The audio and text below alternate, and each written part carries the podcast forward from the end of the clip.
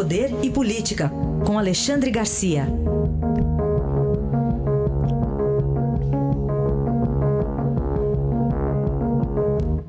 Alexandre, bom dia. Bom dia, Raíssa. Bom dia, Carolina. Olá, bom dia. Começamos com uma data importante, 23 de outubro de 1940.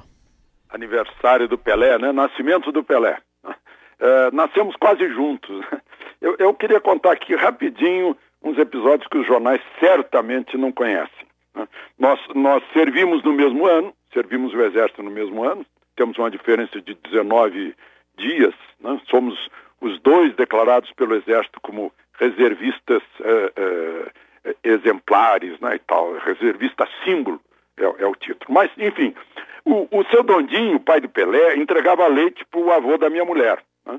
E, segundo o tio da minha mulher, o seu Dondinho jogava muito mais que o Pelé. Né? Era o grande goleador do time de Campos Gerais. Até que um dia né, culparam o seu Dondinho por uma derrota contra o time do Alfenas, e expulsaram o seu Dondinho. Ele foi para Três Corações e eles perderam uh, o Pelé. Mas olha só que coisa interessante. Estava em Chicago no táxi e o taxista disse: Ah, vocês são brasileiros? Somos. Ah, Brasil, Pelé, Pelé, Pelé. Aí eu disse: Minha filha, mostra, mostra a foto para ele. Era uma foto da minha filha com Pelé. O, o, quando chegamos ao destino, eu quis pagar, o taxista não deixou. Disse, não, vocês são amigos do Pelé, não pagam. Imagina, o Pelé virou virou nota de troca né, no exterior, está lá a fama dele. Uh, o, enfim, queria fazer esse, esses registros aí, é, porque me marcou muito na vida essa história é, é, da coincidência de nascimento. Um dia estávamos numa churrascaria em Nova York e eu tinha chamado minha filha para almoçar comigo.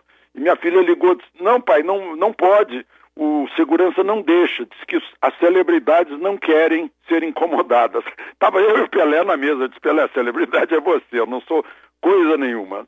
Uma, uma grande figura, o, o, brasileiro mais conhecido no mundo. Acho que a gente deve sim homenagear Pelé num dia como hoje, em que ele completa 80 anos. Falemos também é, de peculiaridades do Brasil e de, de marcas que não são exatamente algo a serem comemoradas. Meu Deus, eu descobri uma gradação, sabe, Carolina?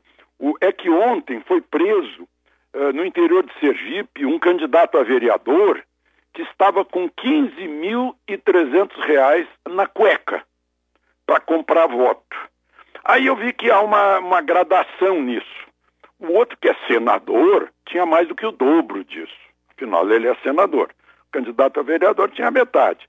E o assessor do futuro líder do governo, do, do deputado José Guimarães, que foi pego em Congonhas, com dinheiro na cueca, estava com 100 mil dólares na cueca.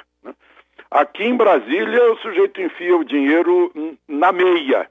Uh, já é, já está mais, mais embaixo. Né? Mas agora o, o, o, senador não se. O Senado vai ter que fazer alguma coisa, né? porque o senador está envolvido também em compra de respirador, desvio de dinheiro da pandemia. Né? 1 milhão e 800, segundo a Polícia Federal. Então, está eh, na hora de o Senado parar de passar a mão, ficar esperando. Né? Eu acho que deveria até impedir que o suplente assumisse, que é o filho dele. E o filho dele também, segundo a Polícia Federal, está envolvido nessas falcatruas. Este foi Alexandre Garcia, que volta na segunda ao Jornal Eldorado. Bom fim de semana. Aproveitem o fim de semana.